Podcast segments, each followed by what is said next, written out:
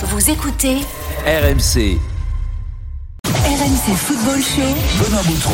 Bonsoir à tous, bienvenue dans le RMC Football Show. On est ensemble comme tous les soirs jusqu'à 20h. C'est Fred Piquion qui est à ma- mes côtés, qui va m'accompagner pendant toute cette semaine. Salut Fred. Bonsoir Benoît. Ravi de te retrouver. Ravi, Euh, on va se régaler. Il y a beaucoup d'actu évidemment euh, foot en cette période estivale. À la une justement, le rôle de Dimitri Payet dans ce nouvel OM. Payet qui est très en forme depuis le début de la préparation des, des Marseillais. On va vous poser cette question. Est-ce que la saison de l'OM dépend du niveau de Payet? 32-16 pour participer au débat. On fera le point avec Romain Canuti, journaliste au Phocéen. À 18h30. Un autre sujet d'actualité, Stambouli qui se nomme Montpellier pour aller en Turquie. Il signe à Demirspor, il rejoint David Luiz, Younes Belanda ou encore Mario Balotelli chez ce club promu en Turquie. On tentera de vous expliquer pourquoi ces joueurs font ce choix. Et puis à 18h45, le Mercato Show. Plus qu'une question d'heure avant de voir Raphaël Varane débarquer à Manchester. La une du RMC Football Show. Il est l'un des seuls cadres à avoir convaincu Jorge Sampaoli de l'intégrer dans le nouvel projet OM. Dimitri Payet, qui a 34 ans, il attaque sa sixième saison consécutive à Marseille. Il est sous contrat jusqu'en 2024. Payet, très affûté et très performant depuis le début de cette préparation. C'est d'ailleurs lui qui a égalisé contre Benfica hier en amical. Fred, t'as regardé le match? Le but est fantastique. Il est au départ, il se lève le ballon. Énorme transversal pour aller chercher euh, Enrique de l'autre côté. Puis ensuite, il est à la finition du grand Payet. Oui, des, des grands paillettes. Quand il revient comme ça, affûté, ça veut dire qu'il a fait une bonne préparation. Ses vacances ont été euh, aussi très très très euh, très très bonnes parce qu'il a, il a dû bien se reposer. Et puis il a fait attention à ce qu'il a, ce qu'il mangeait, tout simplement. Je pense que vraiment le la préparation invisible est très importante de- pour Payet parce qu'on l'avait vu revenir avec euh, des kilos en trop la, la saison dernière. Et ça ça ça a pas été du tout le, le Payet qu'on connaît, le Payet qu'on veut en tout cas à l'Olympique de Marseille. Celui qui est affûté, celui qui est très très fort parce que quand il est dans ses dispositions, et ben c'est tout simplement pour moi un international et qu'il est, euh, il sait tout faire ce joueur. Il est technique, il peut être physique aussi, il court, il défend quand il a envie, mais il peut le faire. Et puis c'est surtout sur euh, sur sa vision de jeu, c'est transversal, pied droit, pied gauche, Ouais. euh, c'est passe dans les dans, dans dans les intervalles au bon moment. Non, c'est un joueur complet.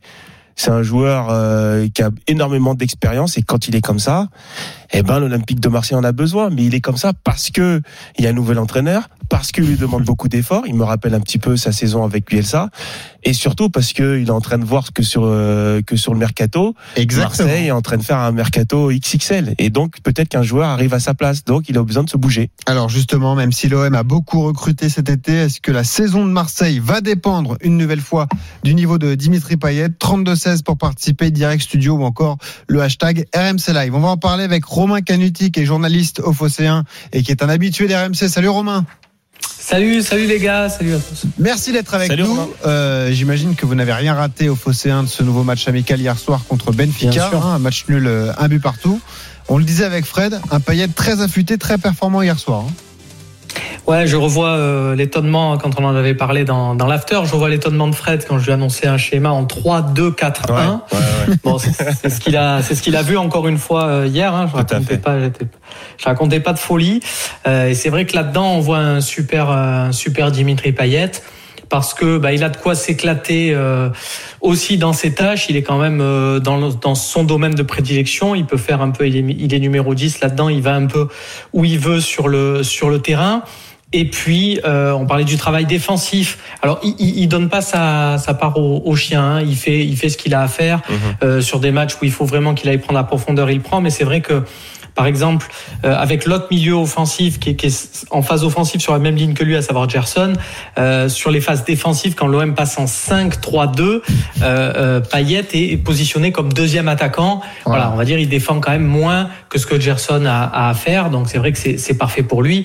Et ce qui est bien aussi dans ce schéma, c'est qu'il a des jouets à sa disposition. Il a des armes. Euh, moi, j'ai vraiment l'impression quand je vois Luis Enrique qui fait un- une, bonne bonne, prépa et Ah qui est en train de prendre une autre dimension. avec euh, Payet, effectivement. Ouais. Moi, j'ai l'impression que quand Luis Enrique se dirige avec le ballon, qu'il y a en fait Payet avec un petit joystick et qui appuie et qui en fait un peu ce qu'il en veut parce que Luis Enrique sait qu'il a cette relation technique avec Payet qui lui permet de se développer dans ce, dans ce couloir gauche. Mais Romain, c'est ce que j'allais te dire. En fait, j'ai l'impression qu'il s'épanouit aussi parce qu'il est mis dans les meilleures conditions par, par Sampaoli. Il en a vraiment fait son, son leader technique. On l'avait vu en fin de saison dernière. Il jouait derrière l'attaquant, derrière Arkadiusz Milik. Euh, tout est fait pour qu'il se sente à l'aise dans ce schéma aussi, Dimitri Payet, Romain. Ouais, bah c'est un peu. Alors c'est marrant parce que c'était à l'opposé de la méthode d'André Villas-Boas Ouais. et qui, qui a fonctionné aussi. On rappelle que l'OM euh, avait fini deuxième du, du championnat sur sur la première saison du, sous les ordres du Portugais. Et, euh, et en fait, euh, Villas-Boas, lui, il voulait mettre Payet dans les meilleures conditions sur le côté vide groupe, Ah, il dans le côté pas dans vestiaire. Ouais. Et non, il le voyait sur un côté gauche, mais comme il, il avait mis dans ses meilleures dispositions et il lui accordait à peu près tout euh, euh, sur le reste, euh, on va dire à l'entraînement dans la semaine et autres, et ben ça s'y retrouvait. Il y avait une super relation au départ avec les, les deux hommes, et puis ça s'est détérioré. Mais euh, au départ, il y avait une super relation et il avait gagné Villas-Boas la confiance de Payet qui avait fait une super saison. Et Rappelez-vous son match notamment contre le Lyon de Rudy Garcia où il Ouais. avait il avait gagné un peu tout seul. Ouais. Et match à Saint-Etienne aussi où il avait été très costaud. Euh, voilà. Donc euh, là, Sampaoli, euh, lui, il le met dans les meilleures dispositions sur le terrain.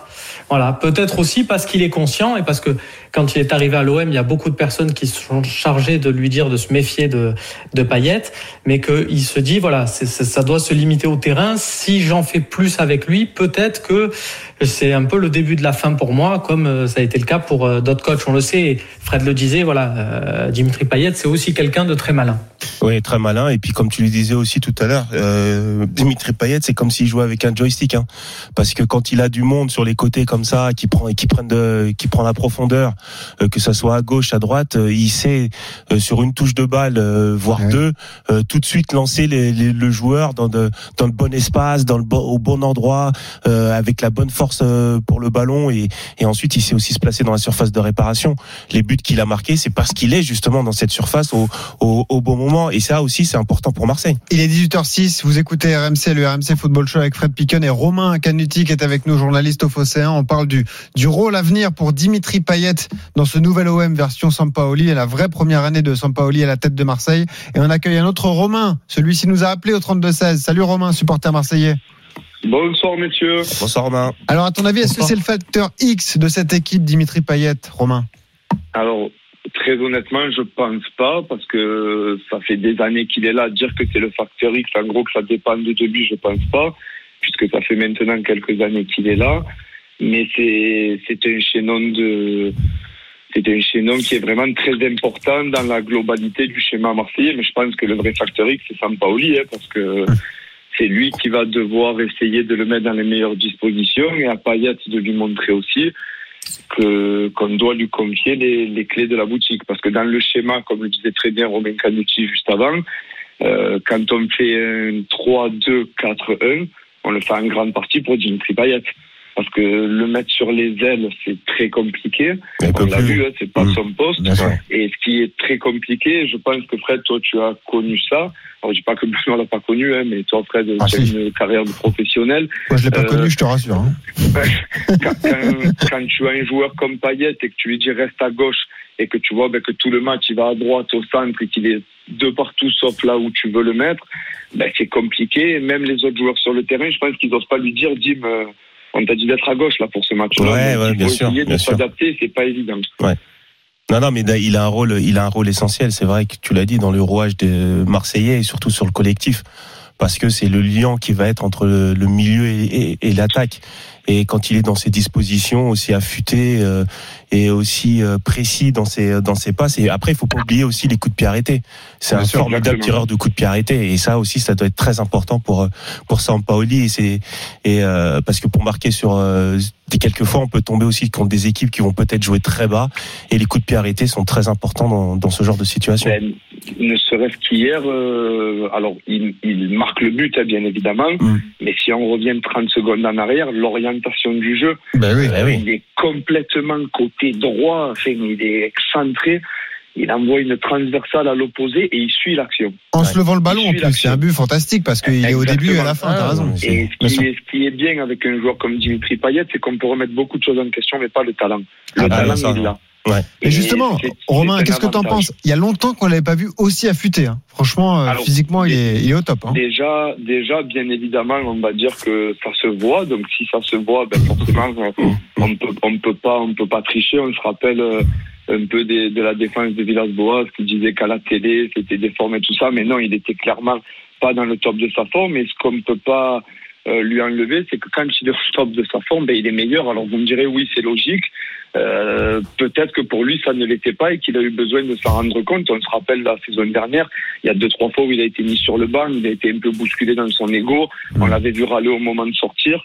Euh, Peut-être qu'il s'est rendu compte aussi de ça et, et je pense que c'est primordial, surtout quand on voit le, le système que veut utiliser Sampaoli, Ouais. euh, dans lequel énormément d'efforts sont demandés. Et puis, je pense, hein, euh, pour montrer l'exemple hein, aussi, je pense qu'il a conscience de ce rôle-là maintenant. Mhm. Euh, J'ai regardé tout à l'heure avant de passer à l'antenne. Quand vous regardez, alors sur le 21e siècle, hein, on va dire que c'est déjà pas mal, Dimitri Payet, il est dans le top 30 des passeurs décisifs. Il est top Non, mais bien 30. sûr. Mais tu Oui, sais, ces c'est- stats en Ligue 1, d'ailleurs, euh, le quotidien de l'équipe l'a mis en évidence ce matin, mais c'est 98 passes décisives en Ligue 1, 87 buts. Ça veut dire qu'il pourrait atteindre, euh, si les saisons se passent bien, il est en contrat jusqu'en 2024, les 100 buts et les 100 passes D en Ligue 1. Ouais, voilà. quand même Alors quelque il chose. les a eu, il les a eu déjà, hein, parce que en fait les, les passes décisives ont été comptabilisées qu'à partir de la de la saison 2007, je crois, par. Ah oui, donc par, elles sont euh, déjà faites, D. Ouais. Mais il, il est déjà passé. Et D'ailleurs, c'était ce qu'on voyait aussi, c'est que l'an dernier, quand il y avait cette carotte d'être le premier joueur à faire ce, ce double-double géant, Ouais, euh, il s'était il s'était un peu bougé. C'est un mec qui a besoin d'objectifs. Et par rapport à ce que vous disiez sur le côté facteur X, euh, voilà, pour reprendre la formule, euh, l'OM peut faire, et ce que disait Romain, l'OM peut faire une super saison sans un super Dimitri Payet parce qu'il y a d'autres éléments et ça fait un moment qu'il est là. Par contre, si Dimitri Payet euh, est dans le dur, Hum. euh, ça va être compliqué pour pour l'OM parce que aussi euh, il y a son rôle dans le vestiaire. Voilà, euh, il, faut, il justement. faut dire les choses. Romain, j'allais t'en Euh, parler. dis- ouais. Euh, on va saluer Romain qui nous a appelé au 32 16. On te dit à bientôt pour parler de l'OM. Ouais. Euh, à bientôt sur, sur RMC. Sampaoli a besoin de ce grand paillette parce que au niveau des cadres, les gars, c'est vrai que le recrutement est important, intéressant, mais il y a déjà beaucoup de joueurs qui doivent s'adapter à la Ligue 1. La recrue star, c'est c'est Gerson qui va mettre un peu de temps forcément à s'acclimater. Les pas. vrais cadres de Sampaoli, c'est Mandanda qui sera concurrencé par Paolo Lopez et c'est euh, certainement Dimitri Payet, Romain Canuti. Les, les deux seuls Ouais. capitaines de ce vestiaire, c'est eux finalement. Est-ce qu'Alvaro peut en faire Ou Alvaro, mais Alvaro est un peu en difficulté Ah. aussi d'ailleurs. Ouais, Alvaro en fait partie par sa par sa mentalité, par son par son attitude auprès des auprès des autres joueurs et voilà, c'est vrai que c'est c'est le fameux mec qui veut gagner euh, même à l'entraînement et tout et c'est vrai que c'est c'est appréciable. Euh, Dimitri Payet, c'est vrai que c'est un un leader euh, on va dire par la blague. Voilà, dans un groupe, c'est un mec qui qui met des vannes à tout le monde et du coup ça détend ça détend pas mal le vestiaire, ça permet de mettre de l'huile dans les rouages. Mais le jour où, euh, où ça va plus pour lui, comme c'était quand ça devenait un peu compliqué avec Villas-Boas, ben il arrive, il fait la gueule et les blagues, il y en a plus. Du coup, Ouais. personne n'ose trop en faire. Et du coup, l'ambiance de ça s'alourdit euh, assez rapidement. C'est pour ça que Payet fait partie de ces joueurs pour de nombreux coachs où on se dit, il faut que je trouve une formule où je le mets dedans. Et ça arrive dans tous les clubs, dans tous les championnats. Euh, mais il y a des joueurs comme ça où quand on est coach, on se dit, il vaut mieux euh, l'avoir avec moi Ah oui. que contre moi, parce que contre moi, me- mes jours sont comptés. Mais les gars, Fred et Romain, question un peu provoque. Est-ce qu'il n'est pas un peu libéré du départ de Florian Thauvin aussi? Ouais, Je pensais que les relations étaient un peu Bah, conflictuelles. c'est exact- c'est vois exactement c'est, euh, ce que j'étais en train de penser parce Bah que ouais. je me suis dit la, la saison dernière on se rappelle hein, qu'il y avait eu un petit conflit entre les deux. Ah, ça fait un moment, de toute façon. hein, Ouais, mais s'entendent pas. Après on, Ouais, l'avait bien senti et puis tu- on connaît aussi l'ego euh, l'ego des, des joueurs de foot. hein. De toute Bien façon sûr. on pouvait pas quelquefois on a, on a du mal à avoir un concurrent euh, et un, un concurrent à côté de soi. En plus de ça champion du monde. Donc euh, c'est et on se rappelle Ah oui. que euh, voilà on n'a pas été appelé en équipe de France depuis un petit moment et ça ça et ça ça peut faire mal aussi à Dimitri Payet euh, par rapport au, au comportement et aussi au style au jeu de Tovin parce qu'il n'a pas été non plus extraordinaire. Ah non, et donc on tombait sur Dimitri Bah, Payet et beaucoup moins sur euh, sur Florian Thauvin. Donc ça aussi ça peut ça peut heurter et faire mal. Romain. Alors, c'est en termes de comportement sur la fin, vraiment, ils s'entendaient bien euh, tous les deux. D'ailleurs, il y avait des scènes qui étaient un peu surprenantes pour les témoins de la vie du groupe, où on les voyait euh, s'amuser dans l'avion au retour ou quoi que ce soit, et on se disait, mais attends, c'est eux que on décrit comme les pires ennemis dans les journaux, et, et, et voilà, ils arrivaient quand même à, à bien s'entendre après autant d'années de, de cohabitation. Mais c'est vrai que dans le jeu, par contre, euh, Payet est un joueur qui a besoin. euh, Enfin voilà, il faut que ça soit le joueur spécial. On reprend la formule qui date des années 90 et qu'on a tous euh, entendu. Voilà, il te faut l'architecte et les ouvriers. euh, voilà, et ben, eh ben, il faut que Payet, il faut que ça soit le, le- entre guillemets le seul architecte. Dès qu'on lui en met un autre, c'est-à-dire qu'il va pas trop défendre, qui a besoin de toucher les ballons, comme pouvait l'être Florian Thauvin et surtout sur la, sur la fin où c'était plus vraiment un joueur de percussion qui faisait la différence tout seul sur les côtés. Ben ça crée des, ça crée des, ça crée des soucis. Mais d'ailleurs, Voilà, donc euh, c'est vrai que je, je Ouais. pense que tu as vu ça, mais euh, aujourd'hui, l'événement à Marseille, c'était la présentation de deux de recrues, Sengiz Under et, Mm. et euh, Luan Pérez, le défenseur. Et Under, une des premières réponses qu'il qu'il a données, c'est le rôle extrêmement important de Payet, qui est le vrai leader technique de l'équipe. Donc tu vois, euh, c'est déjà installé dans le vestiaire. quoi. C'est quelque chose qui est accepté par les autres, même par les Ah, mais de toute façon, euh, oui, ça, ça fait partie. euh, voilà, c'est comme un joueur qui signe à Barcelone, il est Voilà, obligé de c'est ça. faire ses, ses deux petites Bon, minutes pour dire que. Léo Messi est extraordinaire et compagnie. Voilà. euh, voilà, tu veux dire que Payet, c'est votre Messi, avoir une Romain, chance c'est de ça? survivre. Euh, oui, bah, il est quand même capable de faire avec le ballon ce que, ce que d'autres ne sont pas capables. Mais justement, ça inclut aussi que tu peux en avoir qu'un dans ton équipe. C'est pour ça que euh, il y avait des rumeurs des fois quand l'excitait certains, euh, notamment par exemple des Atem Ben Arfa, il y a des joueurs comme ça où on se disait ah tiens, ça serait génial s'il fait son comeback. Et à chaque fois, euh, moi je me fais cette interrogation là de me dire mais les, les gars en fait. Si on a euh, Dimitri Payet dans l'équipe, on ne peut pas en mettre deux. euh, et on l'a Ouais. vu l'année dernière, en fait, quand il y avait Payet et Tovin. Et voilà, et que sur des phases défensives ou autres, non, c'est pas pour l'équilibre total de l'équipe, même avec un schéma super offensif, c'est pas viable. Romain Canuti, tu restes avec nous, Fred aussi. 18h15 sur RMC, on va poursuivre le débat sur l'OM. On aura pas mal d'infos à vous donner. Justement, le, recrutement qui va continuer à, à Marseille. Les infos du jour données par Pablo Longoria. Euh, parler de la préparation très dure qui est mise en place par Sampaoli. Romain va tout vous dire. Et puis Julien, supporter marseillais qui nous a déjà appelé au 32-16. On lui donnera la parole. À tout de suite sur RMC. RMC Football Show. Benoît Boutron. Jusqu'à 20h sur RMC. Et oui, un peu de musique marseillaise, l'Algérino, puisqu'on parle de l'OM et de la bonne préparation pour Sampaoli et ses joueurs. On parlait du rôle de Dimitri Payet. On va un peu élargir sur tout ce qui se passe en ce moment à Marseille. Romain Canuti donc est toujours là et euh, Julien va nous rejoindre dans un instant au 32-16. Oui, Romain, je voulais que tu nous, tu nous détailles un petit peu le, euh, les contours de cette préparation qui est très dure pour les joueurs de l'OM. En tout cas, euh, ça travaille pas mal depuis que Sampaoli a repris les, les troupes en main. hein. Oui, oui, bah c'est le, le, le choix euh, assumé de, de beaucoup bo- bosser aussi pour assimiler euh, un nouveau système et des, nouvelles conditions de, de jeu. C'était, euh, c'était prévu. Alors forcément, pour l'instant, ça grogne pas parce que voilà, il n'y a pas eu de résultat. Euh, mais forcément, on sait comment ça se passe dans le football. Il y a des langues qui vont vite se délier si jamais l'OM ne fait pas un bon début de saison et on dira que que ce coach est fou, euh, qu'il impose trop de trucs, qu'il est trop autoritaire. Et c'est vrai que ça fait une grosse différence avec la saison dernière. Alors sans dire que l'an dernier c'était le, le club med avec Villas-Boas, puisqu'il y a des raisons aussi. C'est pas, on, on- ne fait pas entraîner les joueurs qu'une ou deux heures par jour. euh, voilà, sans raison. Faut pas. C'était, c'était prévu. C'était l'idée de se dire une préparation plus longue. Bon, il y a eu le, le Covid qui a un peu, euh, qui a un peu bouleversé tout ça, pour essayer d'avoir aussi de la, la fraîcheur sur le, sur le long terme. On va voir ce qui porte ses fruits. En tout cas, là, c'est sûr que ouais, ils bossent et puis ils finissent tard.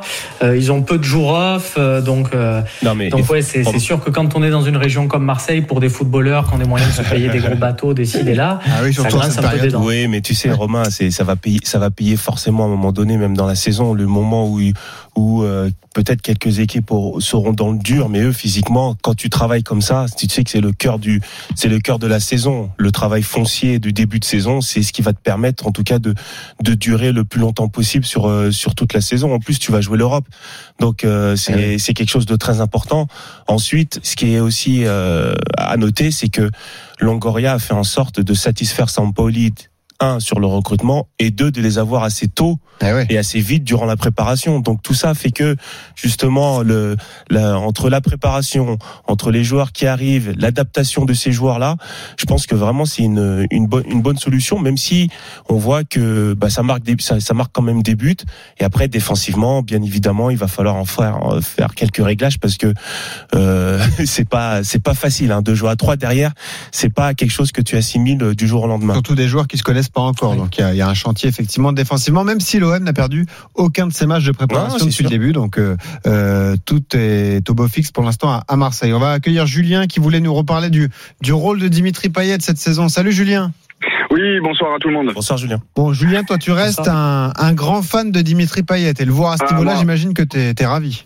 Un très très grand fan, ouais, ouais, je- je- j'adore ce joueur et puis même même quand il traverse des, des périodes de moins bien, enfin voilà, moi j'aime le foot pour ce style de joueur. Bon, c'est pas le seul, hein, mais mais euh, mais c'est un vrai régal. Et alors déjà, je l'avais trouvé bien mieux en forme, euh, comme l'avait dit quelqu'un, bien mieux en forme en, en deuxième partie de saison et euh, et très peu entouré entre guillemets puisque Tovin était déjà parti, euh, enfin il était déjà plus là depuis un an quasiment. En fait, quand Sampaoli est arrivé, quoi, ça allait mieux pour lui. Exactement. Euh, ah ouais. Exactement, je pense qu'en plus, bon, Sampaoli, euh, bon, il connaît en foot, ça j'en doute pas, donc euh, il a bien compris que articuler une équipe autour d'un joueur de ce talent-là, c'est peut-être plus simple de reconstruire autour de quelqu'un qui existe, enfin, qui est déjà là, même si bon, il est, il est vieillissant, mais euh, mais je le trouve encore bien en calme. Je pense qu'il a- il peut encore nous donner de belles années, euh, voilà, en espérant que ce soit les années des les années bissextiles de, de Thauvin, enfin euh, de, de, de Payet où ça fonctionne. mais je trouve que même quand on est sévère avec lui, parce que même les années où il est un peu moins bien, quand on regarde en termes de stats ou en termes de ça a jamais été le plus mauvais à l'OM quoi. Ça a jamais été le plus mauvais. Il a il a eu des petites périodes de moins bien, mais euh, Mm. mais voilà, il suffit de voir ce qu'il fait hier. Quoi. Il n'y a pas beaucoup qui, qui peuvent faire ça. Il récupère la balle à 30 mètres, qui se la lève, il fait une transversale de 50 mètres euh, Mais tu qui arrive dans Julien, les pieds de. Là, j'ai Oui. les stats sous les yeux. C'est donc la sixième année consécutive à, à Marseille pour Payet. Il avait déjà fait un premier passage. Après, il était parti Ah, deux ans à West Ham, ouais. Ouais. euh, l'année dernière, c'est toute compète confondue. L'année dernière, c'est 41 matchs disputés quand même. Oui, pour non, un mais, joueur mais c'est pas mal. Ah ouais. Bien sûr, bien sûr. Non, et puis même en plus sur les 41 matchs euh, disputés, j'ai pas tous les chiffres en tête, mais de mémoire c'est quelque chose comme 9 buts et, euh, C'est et sept 10 passes buts, 9 décisives. passes. 10 buts, Voilà. 9 passes. Bon, ouais. c'est encore mieux que ce que je pensais. Donc, euh, et sachant que bon, il y a, euh, en Coupe d'Europe, il a pas, il a pas pu briller malheureusement. Ah. L'Europa League sera plus à notre portée l'an prochain, donc il y a, il y a certainement aussi, euh, voilà, on se rappelle de 2018 et du parcours qu'on a fait. Ouais, moi, moi, je sens vraiment un grand paillette cette année. Mhm. Euh, en plus, la chance qu'on va avoir et ce qu'il a eu euh, ben, les six derniers mois de l'année dernière, c'est qu'enfin, depuis qu'il a l'OM, euh, il va jouer avec un, un vrai et un grand attaquant, euh, même si bon, il y a eu des petits épisodes Balotelli ou ou ou, ou, euh, ou d'autres, mais bon, aucun du niveau de Milik. euh, c'est vrai, donc, on euh, l'avait oublié lui Milik même voilà, temps, donc ça va changer quand même. Et il va reprendre début août à l'entraînement. Ouais. Parce que le nombre de buts qu'il aurait pu de, de passes D qu'il aurait pu être euh, comment dire il aurait pu euh, faire Donner. 10, 15, 20, 30 passes D de plus si Mm. les attaquants les avaient mis au fond euh, les galettes qu'ils pouvaient mettre quoi. Donc voilà, moi je suis vraiment confiant euh, en plus euh, le recrutement que nous fait Longoria bon c'est l'avenir nous dira si si si ça fonctionne mais ça paraît sexy et c'est cohérent au moins ça nous change de des Strootman et pour qui j'ai j'ai du respect hein, mais euh, voilà, au moins recruter des joueurs en devenir euh, qui sont euh, qui euh, qui sont peut-être un peu au creux de la vague comme Under mais qui ont qui ont un talent indéniable. Euh. Les Enrique qui vont s'imposer, Gay qui va. Enfin, je je- j'espère une belle saison. Le moral est bon peut- alors, Julien. Ouais, ouais, ouais. Puis les matchs amicaux sont pour une fois, ils sont euh, non pas les résultats, mais le, le contenu. On fait souvent une mi-temps sur deux, mais euh, mais au moins il y a, il y, a, y a des phases qu'on voyait qu'on voyait pas depuis un, un bon moment. Enfin voilà, très très content. Et surtout, euh, voilà, je. Non, mais ce y J'adore Payet dans les hauts comme dans les bas, mais cette année ça sera ça sera du haut, j'en suis certain. Ouais, mais ce qu'a besoin Dimitri Payet et comme beaucoup de footballeurs aussi, c'est qu'il y a, il y a des joueurs qui poussent derrière. C'est-à-dire qu'avoir une certaine euh, Faut les sortir du confort. Quoi. Ouais, voilà, il faut sortir, il faut sortir du confort et ça. euh, Et ça, c'est le rôle de Longoria. Et ça, c'est exactement, c'est le rôle de Longoria, c'est le rôle du, du coach aussi. Hein. Pourquoi Dimitri Payet, même s'il fait des bons matchs, il peut se retrouver. Je sais pas si tu joues, euh, si tu joues le. Bah oui, alors oui, le mais mardi, le, le- le jeudi soir en, en Coupe d'Europe, t'as fait un gros gros match le, le, sam- le, le dimanche. Peut-être que tu peux te retrouver sur le banc et, et avoir aussi une forte concurrence. Alors Donc, euh, d'accord, mais sauf que fait. sur le papier, je vais rappeler les recrues marseillaises, le gardien Paolo Lopez, les défenseurs Saliba, Luan Pares, Balerdi, Gendouzi, Gerson au milieu, Under de la Fuente. Il y a d'autres joueurs qui sont espérés, on va en parler dans un instant avec Romain Canuti, mais Romain et Fred, qui est le remplaçant naturel de Payet s'il n'est pas là? Compliqué à trouver. Alors dans là, pour l'instant, pour l'instant, dans l'effectif, euh, si on regarde bien et qu'on met tous les noms dans chaque case, Ouais. on pourrait dire que le, le premier remplaçant, c'est c'est, euh, Senji Zander, Ouais. le Turc. Mhm. Euh, encore aujourd'hui, euh, Pablo Longoria précisait que, que Zander, c'était un joueur euh, qui pouvait, il avait pris aussi pour ses qualités et ses capacités à jouer dans l'axe et à jouer dans l'intérieur du jeu. Mhm. C'est vrai qu'il a cette position, pour l'instant, on l'a vu sur le côté droit, mais le côté droit, Parce que ce je sera, pense que le poste qu'il occupe actuellement, il sera pour l'Irola exactement. Eh oui. Donc euh, c'est peut-être là qu'on va retrouver euh, Under qui aura Mm. une capacité soit de jouer à cette place totalement à droite, soit un peu plus à l'intérieur du jeu. Mais euh, vraiment dans ce que veut mettre en place Longoria, on en avait euh, parlé dans l'after, il veut un groupe de 22 joueurs en plus euh, des jeunes et avoir vraiment deux mecs à chaque poste. Eh oui. Donc, euh, donc là-dessus, si tu regardes cette fameuse ligne de 4 hein, dans le 3-2-4-1, euh, pour l'instant, tu as 7 joueurs. Tu as Luis Enrique, Payet, Gerson et Lirola. Donc voilà, si on considère que Lirola est déjà là. Il Euh, C'est pas fait plus- encore, mais ça devrait se faire. Voilà. Voilà, plus De La Fuente, plus Sanji Zander, plus euh, Dario Benedetto que je mets euh, dans cette ligne de 4, puisque devant, je pense qu'il y a Milik et, et, et Bamba Dieng et qu'on sait généralement qu'un attaquant, surtout Benedetto, capable de jouer un cran dessus, même si, et s'il part, il sera, il sera remplacé. Donc, il reste encore une possibilité. C'est pour ça que, euh, pour moi, quand on évoque un Thiago Almada à l'OM, un Amin Adli, voilà, ce sont deux noms de milieux offensifs dont on a beaucoup parlé. sûr. Moi, je trouve que c'est exactement le profil, Mm. et c'est de toute façon dans l'idée euh, de Pablo Longoria, c'est de dire euh, si tu vas trouver Dimitri Payet et tu lui dis ben, dans l'effectif on a un Minadli, donc à un moment donné tu vas souffler et lui on va lui donner les clés du jeu et à certains matchs il pourra jouer à côté de toi, ben c'est crédible. Bah, Voilà, c'est sûr, c'est crédible, c'est ça. C'est possible. Eh oui. Par contre, certains à Marseille rêvent par exemple de, de Coutinho, et je pense que si Ouais. par le plus grand des cher. miracles, euh, voilà, Barcelone te dit, ben, on, on met 70% du salaire, c'est pour nous, prenez Coutinho. Bon, ben, si Coutinho met un pied à Marseille, Hmm. pour ça, au préalable, il a fallu que tu lui signes noir sur blanc. Tu vas faire 40 matchs, tu vas débuter, tu vas prendre le numéro que tu veux, euh, et après, on met les noms, les noms, les noms après le tien sur le tableau noir. Donc ça, avec Payet, ou vu des conditions qu'on évoquait avant, c'est difficilement concevable. Voilà. Donc c'est plus un jeune, un, un Almada, un Adli. A Encore cette place, je pense que l'OM veut d'abord euh, dégraisser. On parle beaucoup des, des départs qui sont que pas encore dire. effectifs, Romain, de je remercie, je remercie Ouais. Julien donc, qui, nous- qui est, qui est venu parler avec nous de l'OM au, au 32-16. Il y a des dossiers à régler effectivement à Marseille, Mm. des joueurs qui pourraient partir. Tu as parlé des arrivées probables, Irola, ça devrait se faire. Daniel Vass, l'OM discute avec Daniel Vass, il l'a Mm. dit, Pablo Longoria, le président. Daniel Vass qui est dans sa dernière année de contrat à Valence. À Valence. Évidemment, euh, ça négocie autour d'une une faible indemnité de, de transfert. Le vrai dossier à gérer, c'est Bouba Camara, euh, Romain Canuti. Et je vais juste vous dire, vous lire la déclat de Pablo Longoria, parce que je la trouve intéressante. C'est quand même un bon coup de pression que euh, Longoria a mis à- au clan Camara aujourd'hui. Il a dit avoir un joueur en fin de contrat, ce n'est pas plaisant, surtout quand le joueur vient de votre centre de formation. Je n'aime pas avoir un joueur en fin de contrat dans mon effectif. C'est une réalité. Personne n'est au-dessus de l'institution. La position de l'OM avec tous les joueurs, c'est qu'on ne veut pas les avoir en fin de contrat à la fin de saison. Camara ou n'importe qui d'autre. Donc ça veut dire qu'il faut qu'il parte. Ça veut dire qu'il faut qu'il parte ou qu'il prolonge. qu'il Mais a priori, on le voit plus partir, euh, Romain. Oui, oui, oui, on, on le voit plus partir. Il a jeté un regard noir à mon, à mon collègue du, Fosséen, Romain Herring, euh, juste, Ah. juste après qu'il lui posé la question sur le sujet. On non, mais on sentait que ça lui tenait, euh, on sentait que ça lui tenait à cœur et que cette histoire-là de, de Camara, c'est exactement ce qu'il ce qu'il veut pas, ce qu'il veut pas vivre. Euh, et euh, effectivement, je pense que euh, dans l'idée de Longoria, si euh, le dernier jour du mercato, il y a toujours rien, euh, il trouvera une solution, comme par exemple, il a trouvé une porte de sortie euh, pour Maxime Lopez l'an dernier, avec une solution entre guillemets, on va dire à la Longoria, du euh, Après, on te euh, prête avec une option d'achat, on prolonge ton contrat, on fait, enfin voilà, il, il fera, il fera quelque chose pour lui trouver une porte de sortie. Et comme comme elle a été honorable pour, euh, pour Maxime Lopez, hein, qui s'éclate à, à Sassuolo, c'est quand même c'est quand même Mm. pas mal d'être le milieu à côté de, de Locatelli en, en Bah Serie A. Euh, Voilà, je pense qu'il trouvera pareil une solution à la hauteur du du talent de, de Boubacar Camara et aussi à à la hauteur de, de, de ce que ce que veut rentrer l'Olympique de Marseille euh, Mm. euh, dans les caisses avec un, un élément aussi talentueux. Il faut savoir acheter, mais il faut savoir vendre aussi. C'est aussi dur. ils sont ils sont malins les, les directeurs sportifs C'est un parce gros que problème si à l'OM. ça. si euh, Ouais. si c'est dans l'autre sens ou dans un autre club, ils veulent justement des joueurs qui sont en fin de Bah, bien contrat. sûr, bien sûr. Et quand ils Mais c'est le problème à l'OM, c'est le problème au PSG aussi. Hein. Euh, Ah acheter des joueurs libres, d'accord, mais il faut vendre aussi, et ça c'est beaucoup plus compliqué. Romain Canuti, merci beaucoup d'avoir été Romain. avec nous. C'était passionnant évidemment. Bah, Euh, merci à vous les gars, à bientôt. À À bientôt, Bonne sur saison. RMC, toi qui es devenu. euh, ça y est, t'as ton rond de serviette. Hein. Tu peux venir quand tu veux. RMC, c'est bon. Ouais, attention, on va faire attention avec ce temps. On va pas se, se sentir installé. On Ouais, sait qu'à tout moment, il y, a des, il y a des coups de fil de Gilbert et de Daniel qui, Voilà. passent, des, qui passent des soufflantes. Donc, euh, on va rester concentré. Tu as raison, reste concentré, continue à travailler. Merci Romain. Merci. À bientôt sur À RMC, bientôt.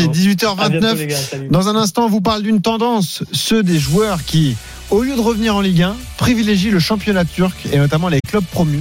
On va tenter de vous expliquer pourquoi avec Fred Piquion et avec un avocat franco-turc qui est spécialiste du marché de la Super League. A tout de suite sur RMC. RMC Football Show. Benoît Boutron.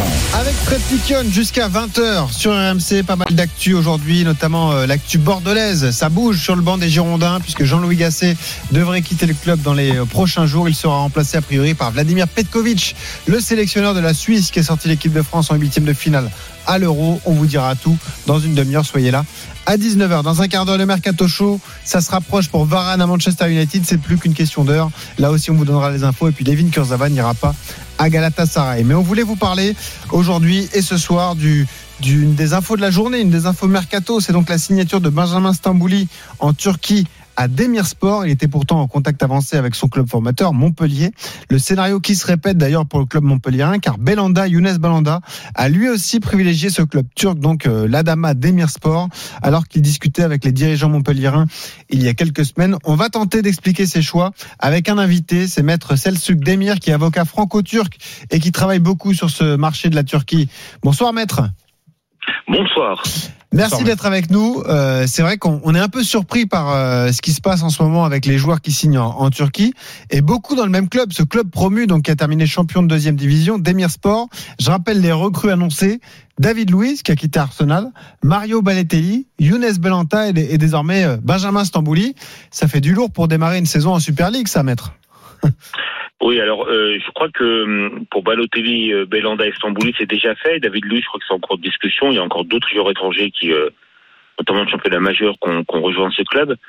Euh, oui, c'est un, un club promu, mais c'est un club qui dispose de moyens financiers extrêmement importants et qui, justement, euh, par le biais des premiers joueurs qui sont venus, à savoir Balotelli et Belanda, Ah oui. arrive à en ramener d'autres parce que c'est évidemment beaucoup plus intéressant pour un joueur qui ne connaît pas la ville ou qui ne connaît pas le championnat de, de venir dans un club dans lequel a déjà été pris Balotelli, Belanda. Ce sont des références qui sont euh, qui permettent d'amener d'autres joueurs. Qu'est-ce que vous pouvez nous dire de ce club là, Demirspor, donc club promu euh, qui est euh, possédé par un, un richissime homme d'affaires, hein, c'est ça hein, euh. Oui, qui est possédé par. Moulad Sanjak. Moulad Sanjak, Sanjak, qui est un, qui est un riche homme d'affaires euh, plutôt proche du pouvoir en Turquie, donc qui dispose de moyens financiers importants, mais également de soutien politique de, de premier ordre, qui fait que Ouais. euh, son club, euh, l'Adana Demirspor, qui est un club promu, mais qui est un club plutôt ambitieux. Alors, Adana, c'est une grosse ville de Turquie, hein, qui Ouais. est dans, dans le sud de la Turquie, qui a plus d'un million et demi d'habitants, donc c'est une grosse ville de football. Euh, ses, ses atouts, c'est ceux qui sont propres au, au football turc, à savoir des moyens financiers extrêmement intéressants, qui offrent des salaires bien plus importants que ceux qui sont offerts en Ligue 1 ou, ou même en Bundesliga pour certains joueurs. Donc c'est évidemment très intéressant. Et puis il y a aussi euh, euh, une qualité de vie qui est pas qui est pas reniée en Turquie. Hein. Euh, Bien sûr. moi, la plupart des joueurs avec qui je travaille en Turquie euh, sont un peu réticents quand ils arrivent, avant d'arriver. Mais quand ils y sont, ils y sont très bien et généralement ils y restent. Et puis il y a la ferveur du, du public. Ah oui. Ici, on, on se lève football, on mange football, on dort football. Et évidemment, pour un joueur de foot, euh, la, la conjonction de toutes ces données, et notamment l'aspect financier, c'est c'est extrêmement intéressant. C'est ce qui fait que c'est un marché qui est de plus en plus, euh, de plus en plus attirant et Ouais, qui amène ouais. de plus en plus de très bons joueurs. Ouais, c'est c'est ça, euh, maître. Vous avez donné à peu près toutes les euh, euh, Tous les arguments. tous les arguments, en tout cas pour les joueurs qui euh, reçoivent des offres euh, qui. Ça t'aurait qui plu, la qui Turquie, toi, Fred Ouais, pourquoi pas, pourquoi pas. Mais T'as des potes qui sont allés là-bas, j'imagine. Oui, j'ai des potes qui sont partis là-bas. Je pense à Nicolas Anelka, par Oui, bien exemple. sûr. à Fenerbahçe où, il a vécu une expérience extraordinaire. Donc, euh, et j'ai eu là aussi un, un agent qui travaille beaucoup avec la Turquie et qui me disait euh, qu'il y a beau- pas mal de de- d'en- d'engouement déjà pour, dans, dans les stades. Ah, et les Ah stades oui. sont les stades sont neufs, ils sont archi pleins. Il y a une il y a une ambiance, une ambiance de dingue. Euh, on peut parler aussi du côté financier. Vous en avez parlé, maître. Euh, les clubs turcs payent euh, pratiquement tous en, en net, même si parfois il peut avoir aussi du retard. Il faut être honnête aussi. Mais euh, la Oui, plupart des joueurs sont quand même payés. Euh, la, et la qualité de vie. Ah, ouais, je vous, je vous laisse, euh, je vous laisse terminer. C'est devenu un à ça. Non, cliché, ça, pour vous, maître? Non, mais ce qu'il y a, c'est que ce qu'on peut dire, c'est que, mis à part euh, les gros du championnat de France, à savoir le PSG, Lyon, euh, Marseille ou Monaco, les clubs de Ligue 1 ne peuvent pas s'aligner sur les salaires qui sont versés en Turquie. C'est pas possible. Mhm. Euh, parce que euh, vous avez des joueurs qui sont plutôt des, des, des joueurs qui pourraient, je sais pas moi, être à euh, euh, 20, 25 000 euros net par par mois en, France, qui vont toucher des salaires deux à trois fois supérieurs. Donc là-dessus, les clubs de Ligue 1 ne peuvent pas peuvent pas concurrencer. Et puis quand en plus vous avez un championnat qui euh, regroupe de plus en plus de bonnes équipes, parce qu'il y a aussi des bonnes équipes, hein, c'est pas seulement un Eldorado des financiers, c'est aussi un championnat qui, sur le plan sportif euh, offre un certain nombre de un certain nombre de garanties euh, outre les qualités de vie, bah c'est ce qui fait que des clubs comme ça euh, qui ont des moyens arrivent à ramener des joueurs de cette qualité-là. C'est ça, c'est ce qu'il me disait aussi. C'est un championnat respecté. C'est pas non seulement le, le côté euh, le côté financier qui, qui prime, c'est qu'il y a aussi de bonnes équipes qui jouent au football et qui ont besoin aussi de, de prouver sur la scène européenne parce que euh, même s'il y a, il y a il y a des super noms et il y a des il y a des équipes phares comme Galatasaray, comme Fenerbahçe, comme euh, et d'autres. Beşiktaş. Beşiktaş, euh, il y a il y a aussi euh, voilà c'est se faire connaître sur la scène européenne. Ouais. Euh, c'est c'est encore mieux. 18h39 Tout à sur. RMC. Euh, on est avec Maître Selçuk Demir, donc qui est un, un spécialiste du, du marché en, en Turquie, puisqu'on on prenait cet exemple de, de Younes Belanda et de Benjamin Stambouli, qui au lieu de retourner à Montpellier, ont choisi de signer dans un club promu, le même club d'ailleurs, euh, Demir Sport. À votre avis, donc, si je comprends bien, Maître, il y a la qualité de vie qui est entrée en jeu, mais certainement le côté salarial. Et forcément que ce club promu a offert un salaire beaucoup plus intéressant à ces deux joueurs que pouvait le proposer À leur âge Montpellier. en plus. Ah bah c'est évidemment, c'est évidemment déterminant. Enfin, dans le cas de Nunes Belanda, ça l'est d'autant plus que euh, Belanda jouait à Galatasaray, Oui. qui déjà lui offrait un salaire conséquent. En plus. Et, et j'imagine mal euh, un club comme Montpellier, alors sauf si vraiment euh, euh, ce, ce club met les moyens, mais j'imagine mal un, un club comme Montpellier ou un club de Ligue 1 de façon générale, hors top, top 3 ou 4, à savoir PSG, Monaco, Lyon ou, ou, ou Marseille, offrir des salaires que peut offrir Galatasaray ou justement ce club promu qui euh, qui fait fait tout pour euh, amener des joueurs de ce calibre-là, aussi parce que c'est un moyen pour ces présidents-là euh, de se faire de la publicité, hein, Bien faut, sûr. faut dire les choses comme elles sont. Mhm. Ça a été le cas, par exemple, il y a quelques années en Antalya Sport, quand Antalya Sport a fait ramener Samuel Eto'o, Ouais. euh, et ce sera le cas encore pour d'autres clubs euh, euh, cette année euh, lors du mercato estival. D'autant plus que, euh, vous le savez, les clubs français souffrent également non seulement euh, des conséquences financières du Covid, mais aussi de tous ces problèmes liés aux diffuseurs télé, euh, qui, qui fait que on manque un peu de moyens aussi cette année en France. Euh, enfin, pour les raisons que vous, vous savez, notamment aussi parce que le, le marché des transferts est un peu moins euh, euh, Oui. juteux euh, Occupé, ces, dernières années que, que par rapport aux années d'avant. Donc forcément que pour les joueurs, notamment qui sont libres, hein, parce que le marché turc est principalement un joueur, un, un marché de, de joueurs qui sont libres ou qui viennent en prêt, bah, généralement les offres des clubs turcs sont euh, Nettement très intéressantes et, Ouais. et, et, et généralement les, les clubs français, euh, voire même certains clubs euh, italiens ou allemands, euh, ont du mal à faire euh, à faire concurrence et à pouvoir euh, fournir les mêmes offres sur le plan financier. Et puis en plus à leur, à- à leur âge, après c'est Oui. c'est vrai que Tambouli à 30 ans, par exemple. Et Ouais, Belanda et puis- aussi, je crois. Oui, et puis euh, après il y a s'il y a eu des offres de Montpellier, on sait très bien que ce sont quand même deux deux, deux joueurs qui qui sont passés par ce club et que Ah oui, et que- champion de et que- France à et que, l'époque. Montpe- et que Montpellier aime rapatrier Mhm. ses, ses- ses anciens. Donc c'était plutôt un choix du cœur aussi. Euh, Mhm. ça, ça aurait pu être aussi un choix du cœur, pas forcément sur le plan financier. Je, je pense qu'ils ont mis quand même assez sur de côté depuis leur depuis euh, depuis et surtout euh, que voilà on aurait aimé nous avoir ce genre de joueurs revenir euh, dans notre championnat de France.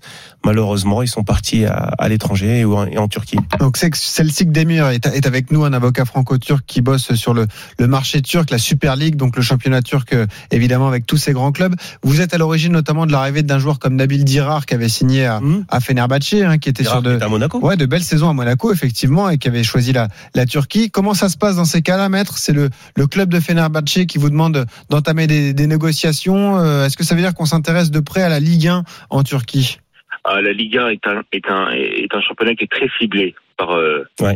par les clubs turcs parce que notamment euh, les salaires qui sont offerts en Ligue 1 sont inférieurs à ceux qui sont offerts en en première ligue euh, en, ou en Bundesliga de façon de façon moyenne. hein. C'est-à-dire que Ouais. un, joueur, un bon joueur de Ligue 1 en France euh, qui jouent dans des clubs, euh, disons de euh, de moyen niveau, hein, sans vouloir être péjoratif, euh, qui sont entre la la huitième et la quinzième place, sont souvent des joueurs qui sont euh, payés à des niveaux de salaire qui permettent aux clubs turcs de proposer des salaires très intéressants. Vous voyez, Mais parce Euh, qu'il y a moins que d'imposition en Turquie, c'est pour ça aussi Ou c'est parce, Parce que les que clubs les sont détenus par des fortunes tout à fait. Ouais, ouais. Non, les salaires sont nets.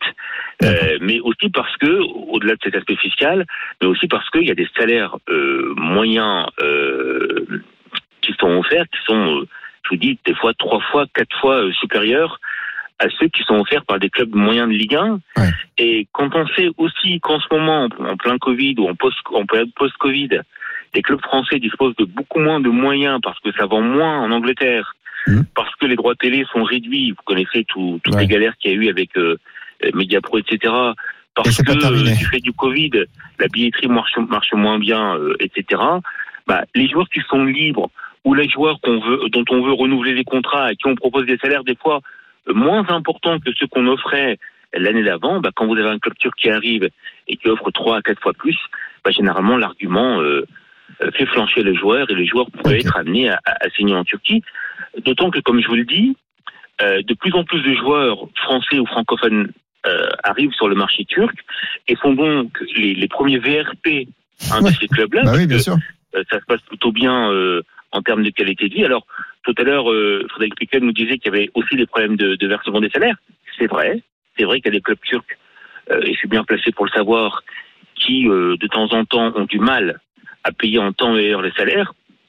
Mais vous savez, dans un système où, euh, où les contrats sont généralement euh, portés, euh, quand on a des litiges euh, à, la FIFA, ou, ou devant le tribunal arbitral du sport, les, les, les joueurs retombent sur leurs pattes et obtiennent les salaires euh, Ouais. euh, qui sont versés en retard ou qui sont, qui sont versés euh, euh, des fois pas du tout. Donc, au, au final, euh, plutôt que de gagner trois ou quatre fois moins euh, en France, le joueur va préférer aller en Turquie, Prendre le risque. quitte à toucher son salaire un peu plus tard, euh, dans la mesure où il touche euh, ce salaire-là en net de façon trois ou quatre fois euh, supérieure en Turquie, bah, il va choisir la Turquie.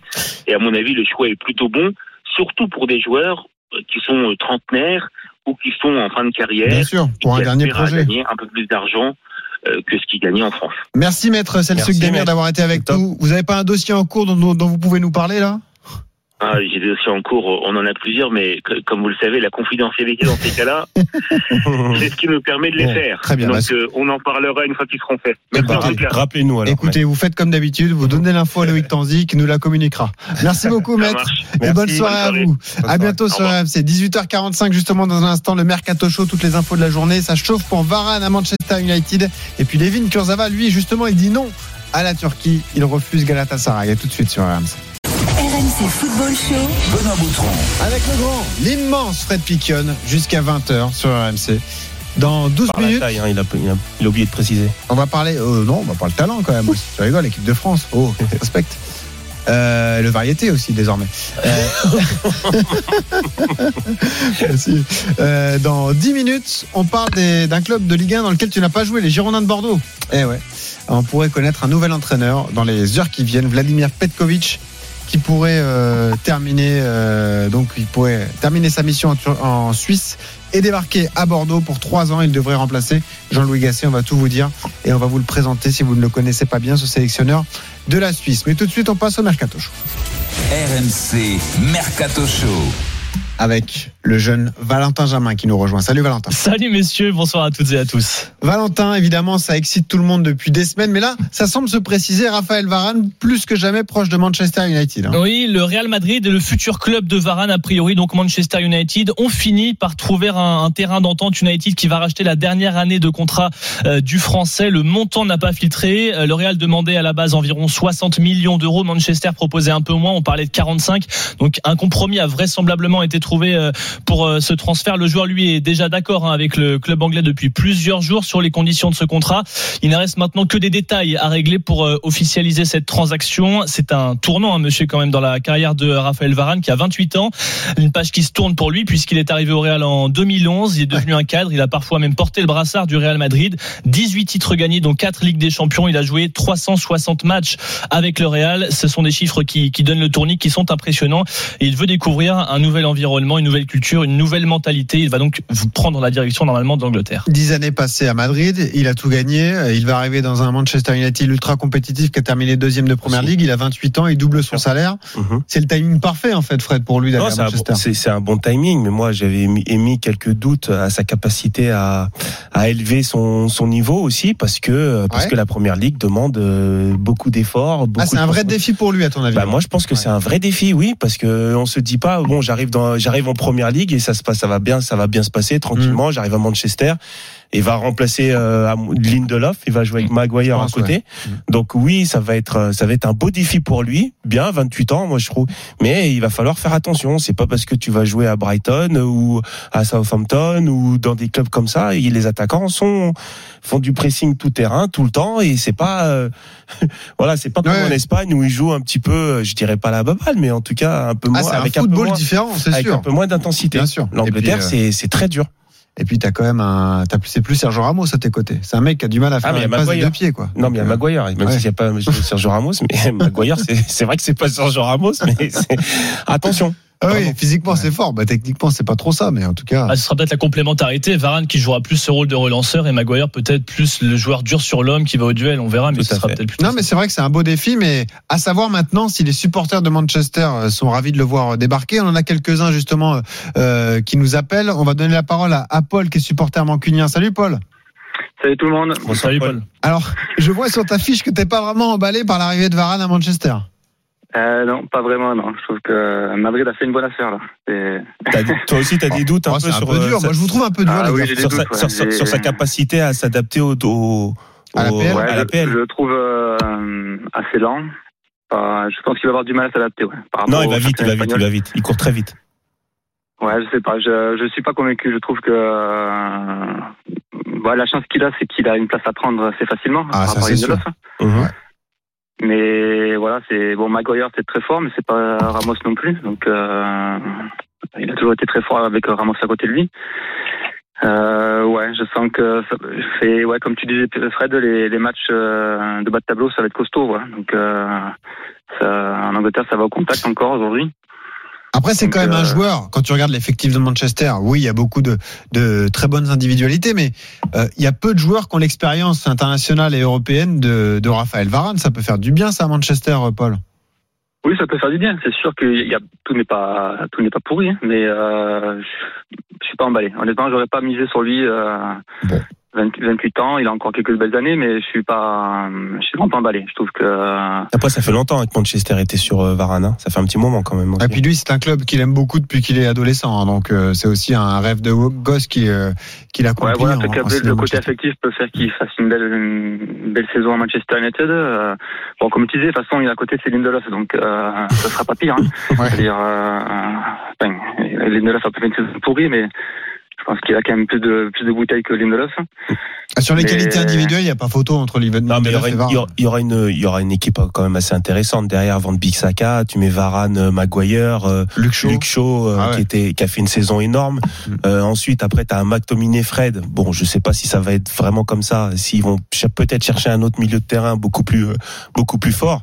Et puis bon, Pogba, le quid de Pogba, on sait pas trop. Ouais. Et puis ensuite, t'as quand même Sancho, Sancho euh, Fernandez. euh, Fernandez, pardon. Euh, Bah, Rashford, Rashford, euh, Rashford ouais, et devant euh, Cavani. Bon, je pense qu'il y a quand même une belle Ouais. équipe à Manchester. Merci Paul d'avoir été avec nous au, au 32-16. En tout cas, dès que l'officialisation tombera, on vous le dira sur RMC Raphaël Varane qui devrait donc signer à Manchester United. On voulait parler d'autres dossiers, Valentin. On en a pas mal discuté. C'est vrai le mercato du, du PSG. Paris a bien acheté, Paris doit vendre et pour l'instant, euh, bah, Kurzawa est toujours là puisque il n'a pas réussi à se mettre d'accord avec Galatasaray. Et pourtant, le PSG et le club turc, eux, étaient d'accord hein, pour euh, céder Levin Kurzava. Mais ce qui coince, a priori, c'est le timing de l'opération. Parce que les dirigeants turcs souhaitaient aller plus vite pour avoir le joueur euh, pour le deuxième tour préliminaire de, Ligue des Champions, dans lequel Galatasaray, est engagé. Le match retour est dans deux jours. Le dossier avait avancé pourtant ces dernières heures, mais ça a trop traîné. Le deal ne s'est pas finalisé finalement. Et donc, euh, qui va rester au, au PSG pour le moment. On sait que lui, il est plutôt intéressé éventuellement par un départ en Angleterre. Il a prolongé il y a quelques mois, donc on ne sait pas trop ce que va devenir Levin Kurzawa. Et pour l'instant, il reste à Paris. Ouais, effectivement. Et puis on voulait donner quelques infos Ligue 1 avant de terminer. Trois hein, qui continuent de, de, recruter, notamment défensivement. Oui, avec euh, Gersigno Niamsi qui appartient à Rennes, défenseur central qui a joué 17 euh, matchs la saison passée. Il est encore sous contrat jusqu'en 2024 en Bretagne, mais il va s'engager avec trois. Il a 24 ans. Euh, Laurent Batles était intéressé mmh. euh, par ce joueur, tout comme il était intéressé par Yasser Laroussi, qui est un jeune franco-algérien de 20 ans, latéral gauche, qui lui jouait à, à Liverpool depuis 2017. Il a joué deux matchs de FA Cup avec les pros. Là, il cherchait du temps de jeu. Il est libre. Un joueur qui est formé au, au qui visiblement est plutôt euh, intéressant et, et, prometteur. Ces deux joueurs, donc Niamsi et Larossi, sont actuellement à, à trois. Rien d'officiel pour le moment, mais ça ne saurait tarder pour euh, pour les stacks. Et puis un petit mot euh, de Francfort qui veut faire venir Kefren Turam, le milieu de terrain de Nice. Pour l'instant, c'est compliqué parce que les Allemands ne peuvent pas suivre les demandes financières du, du de Nice jusqu'ici, mais le club de Bundesliga doit vendre avant de pouvoir faire avancer ce dossier sur lequel ils sont très intéressés au milieu de terrain. Exactement. Rappelle que Nice a fait signer Mario Lemina et que Pablo Rosario, Exactement. le milieu de terrain néerlandais du PSV, devrait s'engager également dans les dans les prochaines heures. Merci puis, Valentin. Et, et, puis juste un, un petit cœur, un petit cœur à Kevin Fortuné qui a qui passe de la Ligue 2 à la nationale. Ah, et il signe où Et il signe à Châteauroux. Ça c'est bien. Ah, ouais. à projet ans, ambitieux. Un super projet. Châteauroux. Un Châteauroux. Voilà. Quel favori J'ai vu les photos. Hein. Je sais pas si c'est vraiment signé signé, mais en tout cas c'est ah. en bonne voie. Et ben on en parlera avec Jean-Marc Furlan, son entraîneur la saison passée, qui sera avec nous à 19h30. Ce sera la page Ligue 2. Au cercle a démarré par une victoire à Amiens. Il n'a pas été conservé donc à la GIA. Bah, tu demanderas pourquoi à Jean-Marc Furlan, pourquoi il n'a pas conservé Kevin Fortuné. Remercie Valentin Jamin. Toutes les Merci, infos messieurs. à retrouver Salut. sur rmcsport.fr. Et dans un instant, on parle des Girondins de Bordeaux avec un nouveau coach qui va débarquer, Vladimir Petkovic, le sélectionneur de la Suisse. À tout de suite sur RMC. RMC Football Show.